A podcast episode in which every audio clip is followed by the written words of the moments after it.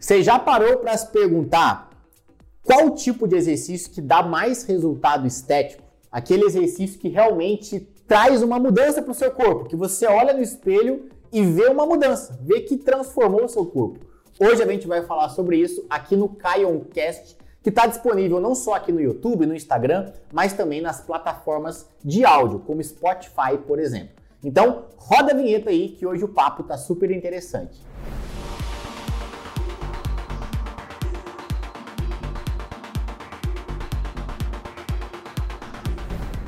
Bom, pessoal, é, aqui no Caroncast eu sempre gosto de trazer alguém para conversar comigo, afinal hoje é um bate-papo. Então, Jéssica, por favor, você me pergunte hoje. Eu trouxe a Jéssica aqui, ela faz parte do time do Personal Online. Se apresenta para o pessoal e fala o que, que, você faz aqui dentro, Jéssica. Conta aí para tudo. Oi, gente, eu sou a Jéssica. Eu estou aqui trabalhando na equipe do Caio, vai fazer uns dois meses, dois meses e meio mais ou menos. E eu fico responsável pela parte dos grupos de WhatsApp, das redes sociais dele. E hoje a gente está aqui para falar um pouquinho mais sobre os tipos de aulas que te dão mais resultados. Show de bola! Hoje, é, a intenção é realmente trazer um pouquinho sobre os resultados que você pode esperar de acordo com aquele exercício, com aquela modalidade, com aquela aula que você faz. Então, por onde que a gente poderia começar? Você gostaria de fazer uma pergunta mais recorrente? Porque a Jéssica, como ela falou, ela é uma pessoa que há dois meses ela está bem na linha de frente, né, dos comentários que eu recebo dentro das redes sociais. A Jéssica sempre está de olho lá em todos os comentários do Instagram, do Facebook. Qual, Jéssica, é um, um tipo de comentário, se a gente for correlacionar com esse tema, qual o comentário que você mais vê que você gostaria de trazer uma pergunta mais comum, ou um ou mais de uma, para me fazer aqui. Uhum, e essa dúvida, assim, de muitas pessoas também são dúvidas minhas, né? É, tipo assim, muitas dúvidas que eu vejo lá é o que, por exemplo, é, eu, eu já pratiquei muitas aulas de spinning, por exemplo. Uhum. E eu sempre ia fazer aula de spinning, eu saía da aula derretendo, suando, morta e dava um intervalozinho ali de uns 15 minutos e já ia fazer um treino de força. Já ia para musculação depois da aula de spinning. E aí, será que pode fazer aula de spinning e depois fazer aula de musculação ou vice-versa? Bom, beleza. Vamos lá, vamos começar a debater sobre isso aí, né? Bom, para reforçar, né? Vamos começar pelo spinning. Que tipo de resultado que a gente pode esperar, né? Uma coisa que eu gosto de trazer e tentar fazer as pessoas entenderem é o seguinte: antes de pensar no nome, né? Vamos, vamos imaginar que as atividades não tivessem nome. Vamos começar por aí. Então imagina que é, o spin não chama spin. Imagina que não tivesse nome, né? Não tem nome. É uma atividade onde a pessoa senta lá e pedala. É, vamos imaginar que a musculação não tivesse nome. Vamos imaginar que a aula de zumba é, não tivesse esse nome, né? Dança não tivesse nome. Fosse simplesmente uma análise de movimento. Então vamos começar por aí que o pessoal vai entender. Então vamos lá. Pessoal que sobe numa bike né, de spinning e começa a fazer o exercício. O que, que acontece ali? A pessoa usa basicamente as pernas, né? É uma atividade onde não tem uma utilização, pelo menos não com intensidade, da parte dos braços, uhum. que o braço basicamente fica ali segurando o guidão da bicicleta.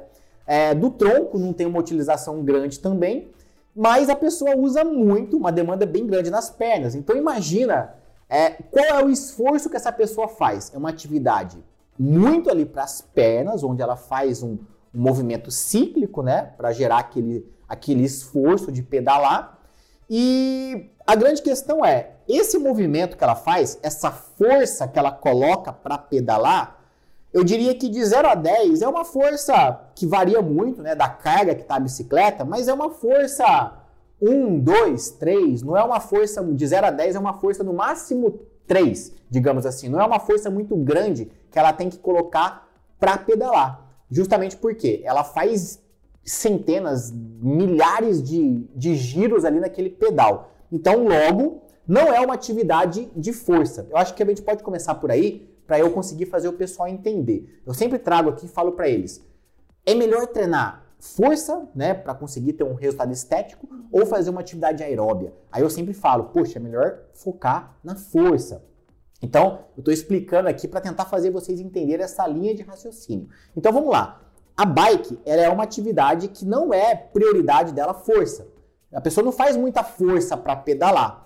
Só que é uma atividade, como você mesmo falou, você sair de lá cansada, pingando, é uma atividade que gera um esforço cardiovascular muito grande. Então ela é uma atividade onde você, digamos, dá uma intensidade grande para a musculatura cardio, que é a musculatura do coração. Seu coração bate mais forte, você aumenta é, a temperatura corporal, você vai ter, é, dependendo do tempo que você pedala, né, se for, e a intensidade também, mas você vai tender a sair dessa aula transpirando, e aqui entra um ponto, né, que muita gente acha que, poxa, Caio, será que se eu estou transpirando, né, e até pela sua fala, eu acho que, acho que pode gerar um pouco essa dúvida, será que pelo fato de eu estar tá suando, eu estou queimando mais, estou gastando mais caloria? E na verdade não.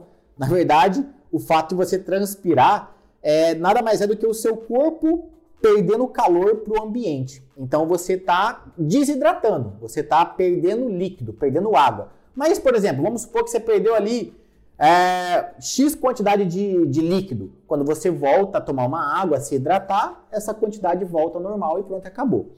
Então, beleza, já disse que é, o fato de você ter transpirado ou transpirar na aula não muda em nada e já disse que não é uma atividade de força, uma atividade mais cardiovascular. O que, que essa aula vai te trazer de benefício, tá? Ela vai melhorar bastante, ela tende a melhorar bastante o seu nível de condicionamento, principalmente cardiovascular. Então, é uma aula que vai melhorar o seu tende a melhorar o seu condicionamento físico, né? Você vai tender, obviamente, a sair do sedentarismo, se sentir é, menos cansada com atividades do cotidiano, como por exemplo fazer uma caminhada, subir um, um lance de escada, você vai perceber essa melhora é, no seu condicionamento físico. Porém, não é uma aula que vai te trazer um resultado estético como a musculação que você disse que fazia, né? Depois dessa aula, te poderia te trazer. Por quê? Porque é uma aula que não tem força para que você tenha resultado estético. Quando eu falo aqui, pessoal, resultado estético é o quê? Perder barriga, é, o exercício contribuir com a perda da sua gordura localizada, com o seu tônus muscular, é, o exercício realmente fazer uma diferença visual no seu corpo. Então, o spin é uma atividade que, poxa, vai contribuir com o gasto calórico, você gasta um pouquinho de caloria, vai contribuir com o seu condicionamento físico, mas não vai contribuir tão bem quanto a musculação com a, a sua diferença estética, aquela diferença que você olha, vê sua perna mais torneada, bumbum mais levantado, a linha de, de quadril, cintura, a sua linha de cintura diminuída. Então não é uma aula que vai chapar sua barriga. Então eu acho que a gente pode começar por aí. Então imagina, é, se a gente comparar spin e musculação, qual é melhor para o resultado? Qual é melhor para o resultado estético? Musculação. Dito isso, qual é a diferença de eu fazer os dois? Aí a gente entra num ponto interessante, que é o seguinte. Se você faz os dois, você falou que fazia qual primeiro mesmo? spinning. Às vezes eu ia no spinning primeiro, às vezes tinha uma, não tinha uma regra. Não tinha. Mas você, geralmente você fazia os dois juntos. Os dois juntos. Todos os dias. quase todos os dias. Quase todos os dias. Então vamos lá. Pensa comigo. Quando você faz, vamos colocar o spin primeiro, o spin primeiro, e ele realmente é uma atividade que, né, poxa, você foi lá, se esforçou, saiu de lá pingando, como você disse, cansada, e depois você vai para a musculação, você acha que o seu esforço na musculação vai ser o mesmo do que se você chegasse descansada na academia e colocasse toda a sua energia na musculação? Não, na hora que eu chegava para poder fazer a musculação, eu já tava cansada. a perna e a perna bamba. Principalmente a perna. Uhum. Ou seja, você com certeza, talvez você não percebia isso, mas com certeza você ia para a musculação é, com um desempenho muito aquém do que você poderia ter se você fosse descansada. Uhum. O que contribui para quê? Para o seu treino ser mais fraco. Então, aqui entra no primeiro ponto, né? Da sua pergunta. Vale a pena fazer os dois juntos? Eu prefiro fazer uma divisão onde você faz um dia somente a parte muscular. Se for o caso, em uma, duas ou até três vezes por semana, você até pode colocar um aeróbio, mas eu preferiria não colocar isso no mesmo dia. Porém, se colocar, eu colocaria no final do treino e também uma atividade um pouco menos volumosa. Então, por exemplo, você faz lá 30, 40 minutos de musculação e no final faz ali 10, 20 minutos de spinning. E não uma hora de spinning antes, uma aula inteira de spinning e depois vai musculação, por dois motivos. Como eu disse, primeiro, pode prejudicar o seu desempenho no que mais importa, que é a musculação. Segundo motivo, hoje em dia ninguém tem duas horas para tirar para ir para academia, né? Então assim, eu não sei como é que estava a tua agenda nessa época, mas pensa bem, é, se você é uma pessoa como a maioria que está de repente ouvindo a gente, assistindo a gente, a maioria com uma carga horária de trabalho assim, entre 8, vai, entre 6 e 10 horas.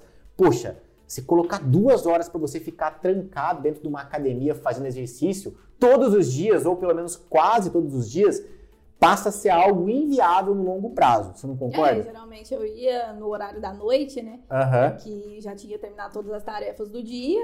E o tempo que eu podia estar em casa descansando, eu tava lá ralando à toa, né? ralando. Você poderia, exatamente, você poderia estar tá usando esse tempo para fazer uhum. outras coisas, para ficar com a sua família, para estudar alguma coisa, ou que seja para trabalhar mais, fazer alguma hora extra, né, alguma coisa que você tenha que fazer.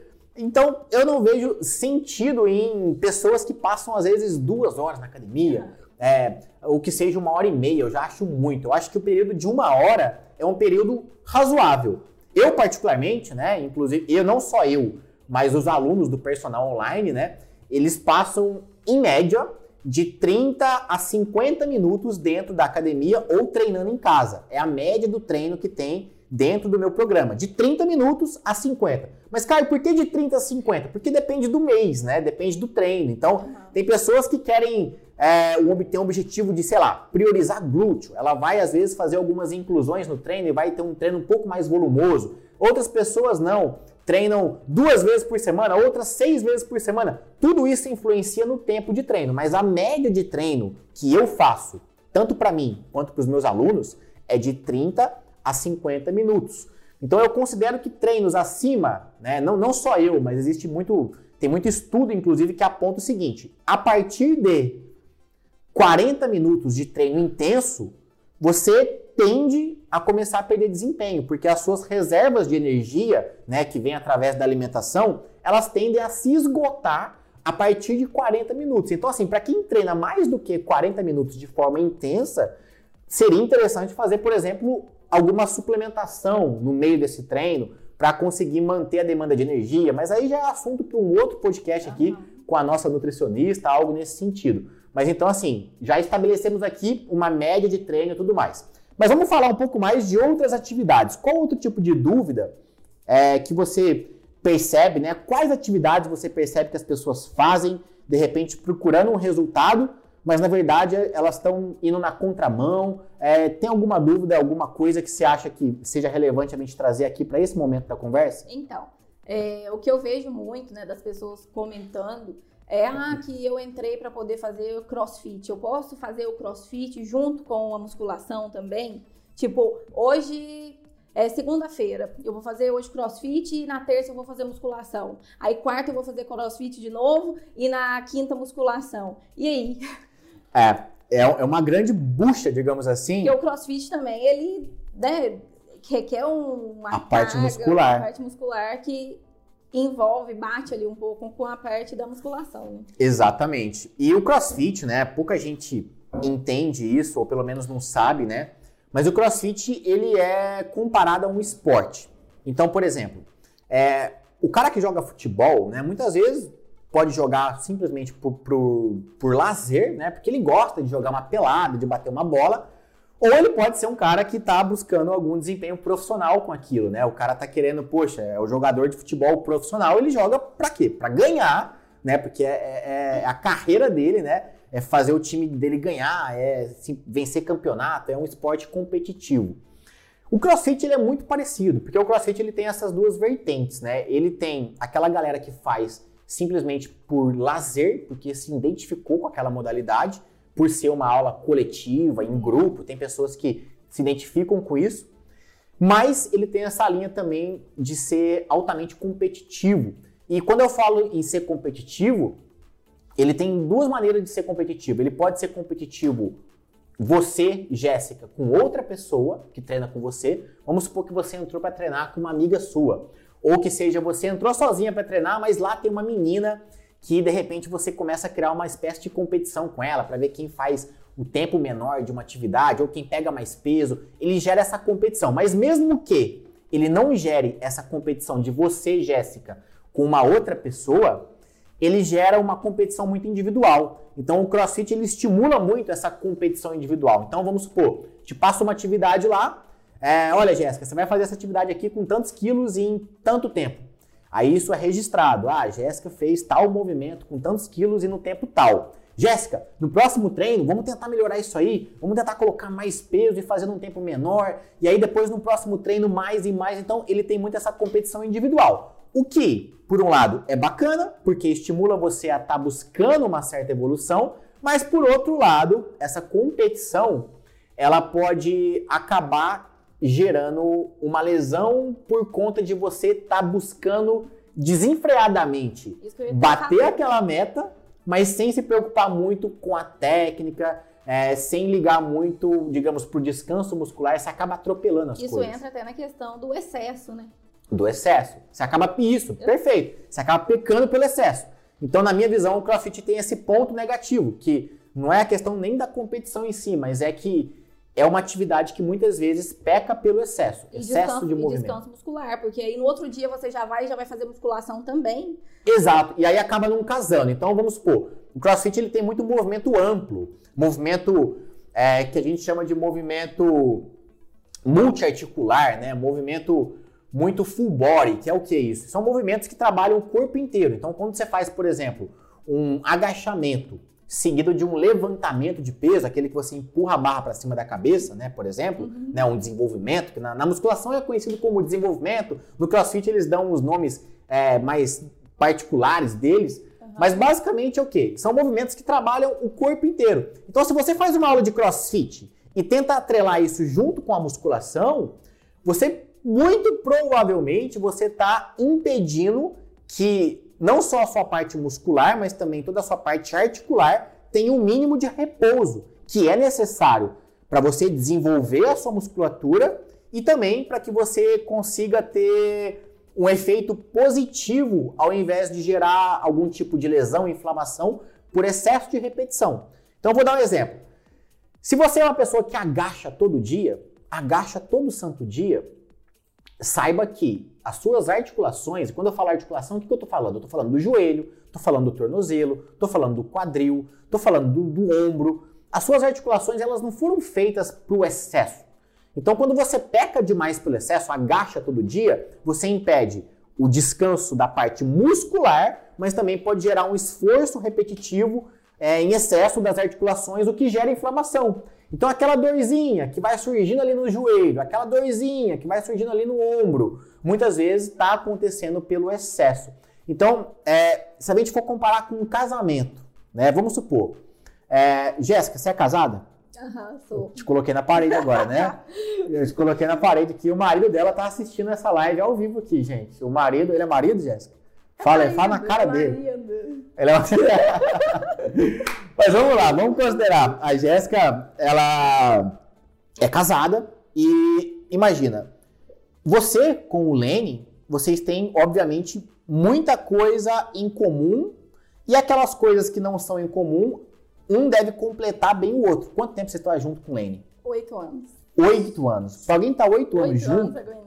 Oito anos pra, alguém estar tá oito anos junto com alguém, no mínimo tem que ter uma, uma mínima sinergia ali. Você precisa é, ter algum gosto parecido com ele, seja na rotina, e aquilo que é diferente tem que se complementar. Uhum. Então, digamos que para um casamento ser perfeito, né? Ou, a gente sabe que não existe casamento perfeito, né? Mas a questão é, para um casamento ser duradouro, ele precisa ter essa sinergia. Imagina só, é, eu vou dar um exemplo aqui, né? Imagina que o Lenny fosse um cara totalmente introvertido, eu sei que ele não é, mas vamos supor que ele fosse muito introvertido, uma pessoa que não gosta de conversar, uma pessoa que não gosta de trabalhar, uma pessoa que de repente vai totalmente oposto aos seus valores, às coisas que você acredita que você enxerga num bom marido, por exemplo. Teria chance de você ficar com ele oito anos? Não, de jeito nenhum. A, a, A coisa não ia fluir, né? não ia fluir, porque digamos que aquelas aquela personalidade não ia bater, então a chance é que você não, não teria um casamento tão duradouro. Então eu enxergo muito que a musculação com o CrossFit é como se fossem duas pessoas diferentes, muito diferentes, com é, metodologias, né? A gente poderia fazer a analogia disso com valores muito diferentes, que acabam não dando um casamento tão legal junto. As duas juntas parece que não combina tão bem. É, ou se tentar fazer essa combinação, digamos que não é muito duradouro. Ou a pessoa vai pender a passar tudo para o crossfit ou a passar tudo para musculação, porque não vai ter um equilíbrio ali entre o crossfit e a musculação. Diferente se a gente tenta combinar, por exemplo, a musculação ou até mesmo o crossfit junto com o pilates ou com o yoga. Se a gente tenta co- combinar musculação mais pilates, musculação mais yoga, são atividades que têm propostas diferentes, porém uma poderia muito bem complementar a outra. Então, digamos que seria um casamento perfeito, seria um casamento mais duradouro, um casamento que poderia é, durar ali para o resto da vida. Entendi. E- Então eu acho que tem atividades que têm essa característica de ter um casamento perfeito, tem atividades que não. Na minha visão, crossfit com musculação, quer dizer que não dá pra casar? Dá, até porque muita gente casa errado, né? Casa errado. Às vezes passa um ano casado errado, dois anos casado errado. Só que a tendência é que isso não dure, não perdure, porque justamente por isso que eu falei, esse excesso de movimento é- são atividades parecidas em termos de ativação muscular, teria que ter uma, uma periodização, uma organização do treino bem é, complexa que teria que ter um. Teria, é difícil conciliar, seria difícil o conciliamento entre crossfit e musculação de uma maneira que ficasse perfeita, ou pelo menos quase perfeita. É, e até esteticamente falando também, né? Porque muita gente que faz o crossfit, que faz a musculação, é, tá conflitando ali entre os dois e acaba que tá do mesmo jeito. Você olha a pessoa, a pessoa tá do mesmo jeito. Tá. Eu conheço gente assim. Sim, e, e é uma característica normal, Se a né? pessoa tá buscando por estética, é, assim, na minha visão, acho que teria que escolher um ou outro, né? Pela questão mesmo é, do treino de força, eles serem até assim Positivos, né? positivos, quase iguais, né? Vamos dizer assim. Sim, sim. É, e é muito comum. Vamos lá, acho que a gente tem dois pontos para abordar aí. O primeiro ponto é as pessoas que fazem, às vezes, né, os dois, ou que fazem muitas atividades ao mesmo tempo. né? Aham. Tem aquela pessoa que faz crossfit, faz musculação, Joga bola. joga bola e faz treinamento funcional, e aí vai pra academia. As academias oferecem lá várias aulas, né? É jump, é, É combat, é zumba. E a pessoa, é aquela pessoa que faz tudo. Geralmente essa pessoa realmente, né, a gente, é é uma constatação. Eu, inclusive, trabalhei dentro de academia por quase 10 anos da minha vida. Eu trabalhei dentro de academia mesmo, é, inclusive dando algumas aulas coletivas. Eu vejo que as pessoas que misturam muitas atividades, elas não fazem nada bem feito. A gente pode até comparar isso com o pato, né? O pato, o bicho mesmo, né? Eu até brinco que, pensa, o pato é um bichinho que faz tudo. Só que ele não faz nada bem feito, né? O, o pato, ele consegue andar. É um bicho que anda, né? Ele, ele- você põe ele, ele na terra, é um bicho que vai andar, ele vai até correr. Só que ele é todo desengonçado, ele não anda direito, ele anda meio esquisito. O pato, se você põe ele para nadar dentro de um, rio, né, de um lago, o pato vai nadar. Só que ele não mergulha e tal, nada muito bem. Ele, ele dá aquela boiadinha ali, dá aquela nadadinha bem malemar. E o pato, ele até voa. Só que ele não consegue voar muito alto. Ele voa um pouquinho só e não tem muita habilidade para voar. Então ele faz de tudo, só que de tudo mal feito. É diferente quando você pega um peixe, que ele é feito para nadar, ele nada super bem. Você pega uma águia, que ela praticamente só voa, né? E ela faz isso super bem. Então, eu acho que a gente pode comparar essas pessoas como o perfil pato, né? Inclusive, se você é o perfil pato, comenta aí para eu saber que você é o perfil pato e saiba. O perfil pato geralmente é o perfil que faz muita coisa, mas não faz nada, nada direito e às vezes não consegue ter um resultado bacana, não tem uma linha. E isso acontece justamente por falta de foco no que mais interessa, que é a parte muscular, né? que seria ou na musculação ou até mesmo no crossfit. Mas aí entra outro ponto. Muita gente pergunta assim, Caio, parece que eu percebo que as mulheres que fazem crossfit elas são muito quadradas. E ao, e ao mesmo tempo, eu vejo que os homens que fazem, pô, eles até conseguem, parece que tem um resultado bacana, é, às vezes consegue até um nível legal estético no crossfit, mas a impressão que eu tenho é que eu não sei se o crossfit é pra mim. já que eu tenho um objetivo de ganhar glúteo, ou de ganhar braço, ou disso ou daquilo.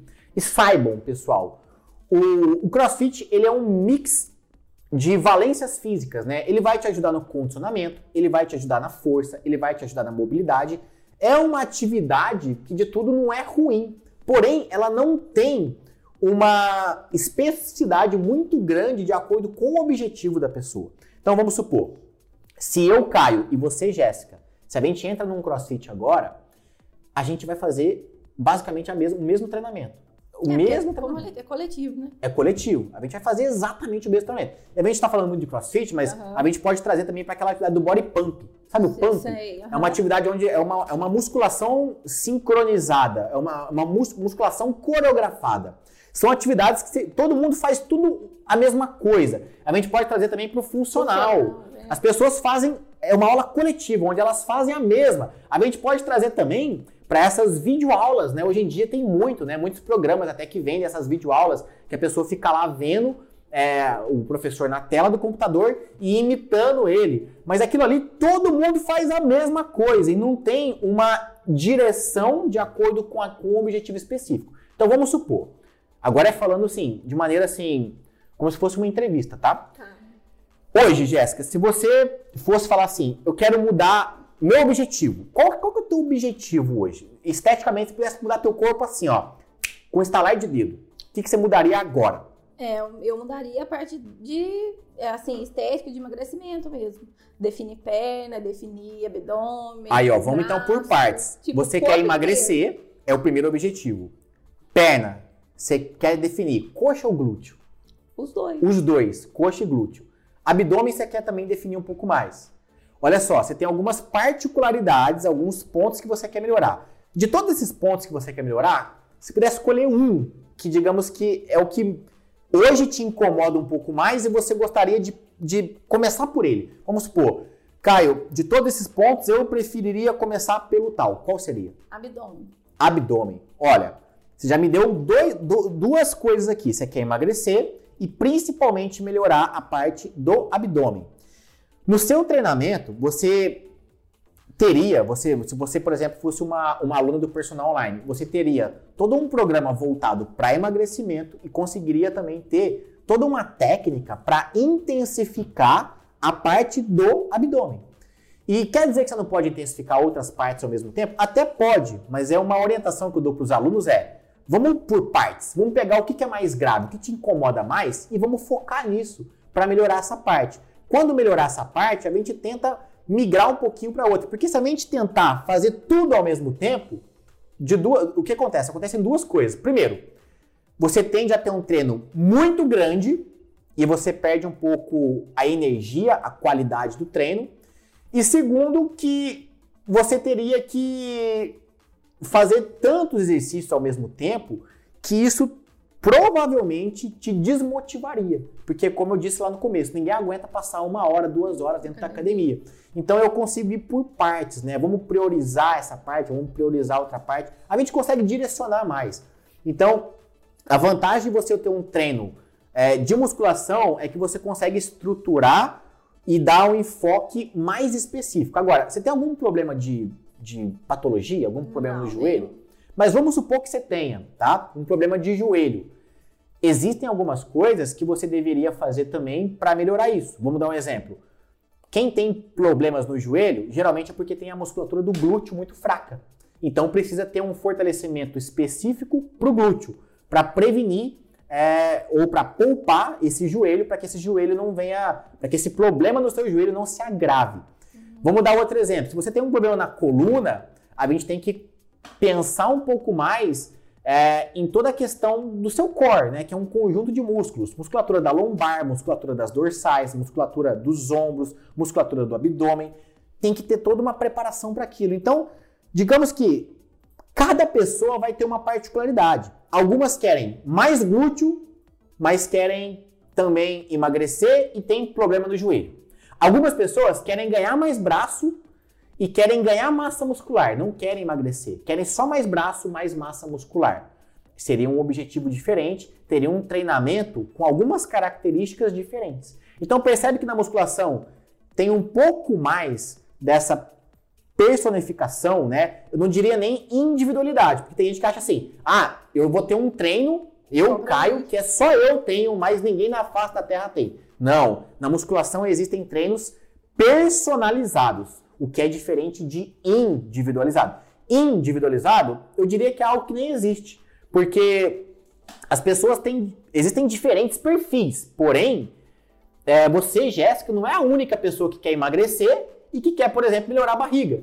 Uma outra pessoa igual a você, que é saudável, que quer emagrecer e quer melhorar a barriga, essa pessoa pode perfeitamente fazer o mesmo treino que você faz. Entende isso? Então, logo, não é um treino da Jéssica, mas é um treino de acordo com o seu perfil. É, até porque eu não vou. A pessoa não vai pegar o mesmo tanto de carga que eu. Eu não vou pegar o mesmo tanto de carga que a pessoa. Pô, isso, você entrou num ponto agora interessante. Tem mais esse ponto, né? Que... Eu, eu posso não ter mais força que você. Exatamente. Nossa, você entrou num tema agora muito importante. Que, mais uma vez, se a gente for comparar essas videoaulas que aparecem, né, que a pessoa que segue por videoaula, por exemplo, desses aplicativos que existem e tal, do professor ficar lá fazendo e a pessoa ficar repetindo o movimento na tela, ou daquelas aulas coreografadas e tal. Gente, cada pessoa vai, digamos, chegar num nível de esforço em um determinado número de repetições. Cada pessoa vai ter uma capacidade de peso, de carga. A Jéssica vai conseguir pegar 10 quilos no agachamento. Eu, Caio, posso pegar 30, 40 quilos no agachamento. Porque eu, eu, digamos, tenho um pouco mais de experiência, sou um pouco mais forte. A Jéssica pode. Ela vai lá fazer um exercício, por exemplo, para braço. Ela fadiga né, a musculatura, ou seja, ela faz até o esforço máximo dela na décima repetição. De repente eu faço até a oitava, até a nona. Então, entende que isso sim é algo individualizado. A Jéssica tem uma resistência diferente da do Caio. O Caio tem uma força diferente da da Jéssica. Mas o treino pode ser o mesmo. Mas o treino pode ser o mesmo se o objetivo do Caio for parecido com o objetivo da Jéssica, for emagrecer e melhorar a barriga, por exemplo. Agora, se a Jéssica quer ganhar glúteo e o Caio quer ganhar braço, a gente pode ter parte do treino parecido, mas tem algum, mas tem uma intensificação que você vai ter que fazer a mais para glúteo, já que o seu foco é o glúteo, e eu vou ter uma intensificação a mais para braço, já que o meu foco é braço. Então entende que isso são personificações, são personalizações diferentes de acordo com o objetivo. Eu com uma, você com a outra. Mas não quer dizer que é individual, que só eu na face da Terra vou ter um treino daquele jeito. Então isso é uma coisa que a musculação consegue fazer, que a gente consegue orientar os alunos dessa maneira, e que essas aulas coletivas não tem essa capacidade, é um geralzão, né, para todo mundo, todo mundo faz a mesma coisa, vira um balaio de gato. É, sem peso, com peso do corpo. E aí, qual que, e, e, outra dúvida, né? Uhum. que essas, essas aulas, qual que é o resultado que a pessoa ia ter fazendo esses exercícios só com o peso do corpo por muito tempo? Porque tem gente que fica um período de tempo fazendo essas aulas, esses exercícios, tipo por dois, três, quatro, cinco meses. E a pessoa não muda, e a pessoa tá do mesmo jeito. Outra coisa, eu mesmo, eu fazia, igual no começo eu, eu, eu falei, eu fazia spin e fazia musculação. Eu tava do mesmo jeito. Eu estava magra, tipo, normal, mas eu tava do mesmo jeito. A minha musculatura não aparecia. Eu não ficava definida. Aham. Uhum. E, por exemplo, nessa época que você fazia, por quanto tempo você fez? Vamos começar por aí. Vamos começar. Quanto tempo que você se dedicou ao exercício nessa época? Que você fala, você tentou, mas não conseguiu. Ah, eu fiz uns três meses direto. Três meses é, direto? eu ia praticamente quatro vezes, cinco vezes na semana. Três meses eu considero que é um tempo bacana para ver mudança, né? Porque tem muita gente que fala assim: ah, eu, eu treinei é, tal coisa, mas não vi resultado. Primeira coisa, por quanto tempo você treinou? Eu diria que se você não insistiu por pelo menos três meses, você não tentou, né? É algo que ninguém consegue um resultado, apesar de acontecer, de pessoas verem mudanças de um mês, dois meses. Inclusive, a gente tem alguns casos no programa assim, mas não é comum, né? não é típico. Então, o que, é típico? É a pessoa ter resultado a partir de três meses, né? Três, quatro, cinco, seis, algumas pessoas demoram até um pouco mais. Digamos que uma média boa é três meses. Se você não insiste em nada na sua vida por pelo menos três meses em relação a treino, dificilmente você vai ver uma mudança, né? Dieta também. Poxa, em quanto tempo? Pelo menos três meses. Então, beleza. Se você fez três meses e não viu nada de mudança, com certeza você pecou é, provavelmente pelo excesso, você não estava dando a energia suficiente na parte da musculação ou é, a parte da alimentação não estava muito bem, é, digamos, Alinhado. ajustada e alinhada com o seu objetivo, que era emagrecimento, hipertrofia, o que, que era na época? Era emagrecimento. Era emagrecimento. Então a parte alimentar também tem que estar tá alinhada, porque senão também o exercício por si só não vai surtir o efeito rápido como a pessoa quer. Mas vamos lá, a pessoa que está treinando só com o peso do corpo ou fazendo uma aula por meses ou até por anos e não está vendo mudança. E a gente pode até trazer aqui, por exemplo, zumba. É, vamos pegar uma outra atividade aí. Zumba, já fiz também. zumba, é, jump, jump é, step. step. Vamos pegar essas atividades assim que envolvem basicamente o peso do corpo, né? E que a pessoa às vezes insiste naquilo ali.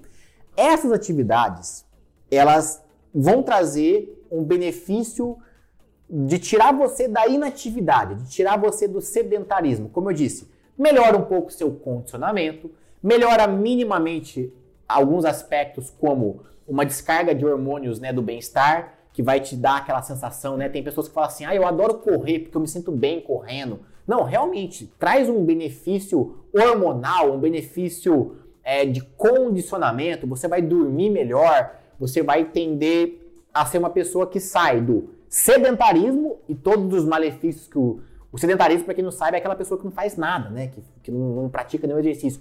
Você sai, né? Você deixa de ter os, os, os malefícios que o sedentarismo gera e passa a ser uma pessoa ativa. Porém, se você treina só com o peso do corpo em atividades como essa, você tende a não ver uma mudança estética. Por quê? O nosso corpo, ele é formado, né? A gente tem, claro, ossos, tem a parte é, de, de, de líquido do nosso corpo, a parte óssea, a parte da pele e tal. Mas a questão é, o que compõe muito o nosso corpo, o que dá formação, o que dá forma para o nosso corpo, é a parte muscular.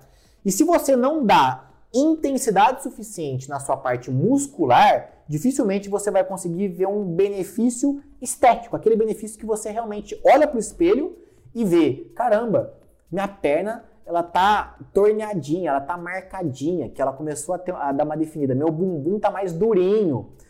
os efeitos da celulite estão diminuindo. É, eu tô percebendo que eu tô com a barriga um pouco mais firme, o braço um pouco mais firme, não tá aquela coisa mole, molenga, não tá aquela, aquele efeito, parece que murcho do meu corpo. Então, é, a parte muscular é importante. E quando você treina só com o peso do corpo, você dificilmente, eu diria que é impossível, você dá um estímulo suficiente muscular para que tenha essa mudança. Então, assim, para quem está começando, vamos supor, a pessoa está começando, vou treinar em casa. Aí faz lá agachamento com o peso do corpo, flexão de braço, peso do corpo e tal. Para começar, eu diria que no máximo até o primeiro mês, é suficiente. Porque a pessoa não estava fazendo nada, passa a fazer alguma coisa, o corpo reage, o corpo vai dar algum benefício. Você vai perceber uma mínima mudança no tônus muscular, você vai perceber uma mínima mudança. Só que para você, digamos, destravar esse resultado e começar a ver mais mudanças, mudanças realmente nítidas, daquelas que até as pessoas, né, que, que convivem com você olham e falam, caramba, o que, que você fez? Que o seu corpo está transformado. Para essa mudança ser mais nítida, você precisa ter o que a gente chama de progressão.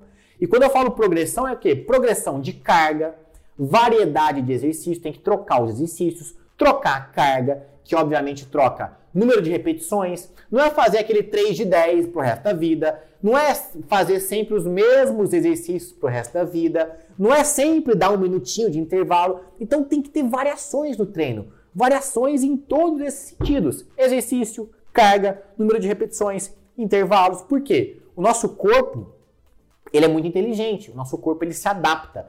A gente, o nosso corpo ele tende a se acostumar com um tipo de exercício.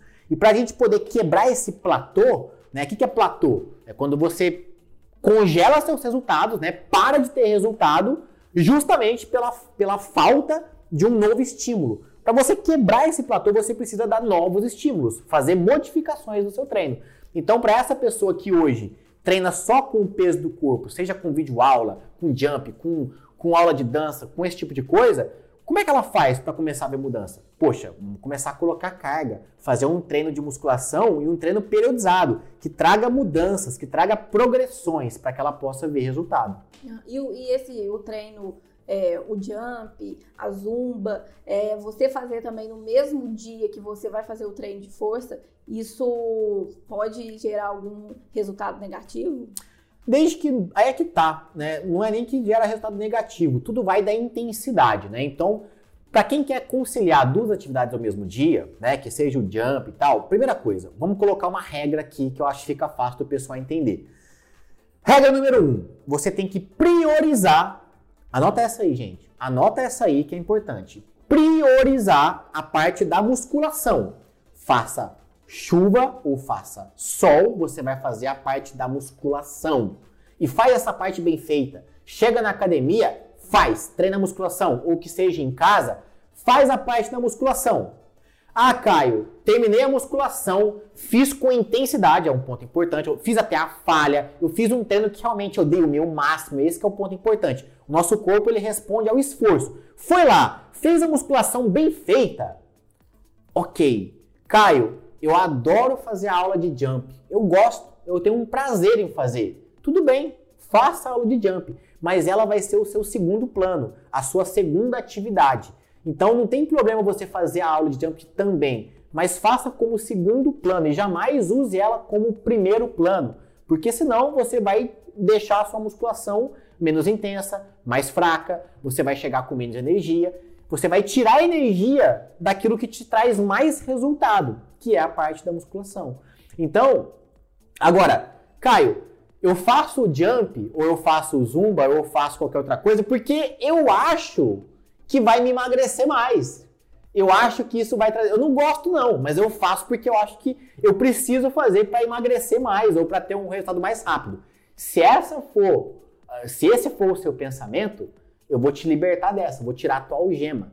Você não precisa fazer essa atividade. Só a musculação bem feita, ela vai te trazer o resultado que você precisa. Não precisa de mais. Então, se você faz mais, seja lá qual for a atividade, achando que com isso você vai ter um resultado mais rápido e melhor, eu estou tirando a sua algema. Não precisa. Fica tranquilo, fica tranquila, foque só na musculação. Ah, não, eu faço porque eu gosto. Tudo bem, desde que você priorize a musculação. Então acho que é assim que fica uma regra uhum. fácil da pessoa entender. É, porque tem gente que faz tudo e acha que vai ter, nossa, um resultado incrível, porque eu tô fazendo tanta coisa. E chega no final das contas, não tá do mesmo jeito. Tá do mesmo jeito. É igual, eu, igual eu fiquei há um tempo. Exato. Eu, eu diria que a musculação é, é, é a mãe, né? É, é, é o carro-chefe. Então, a musculação é o motor, é o motor da coisa, né?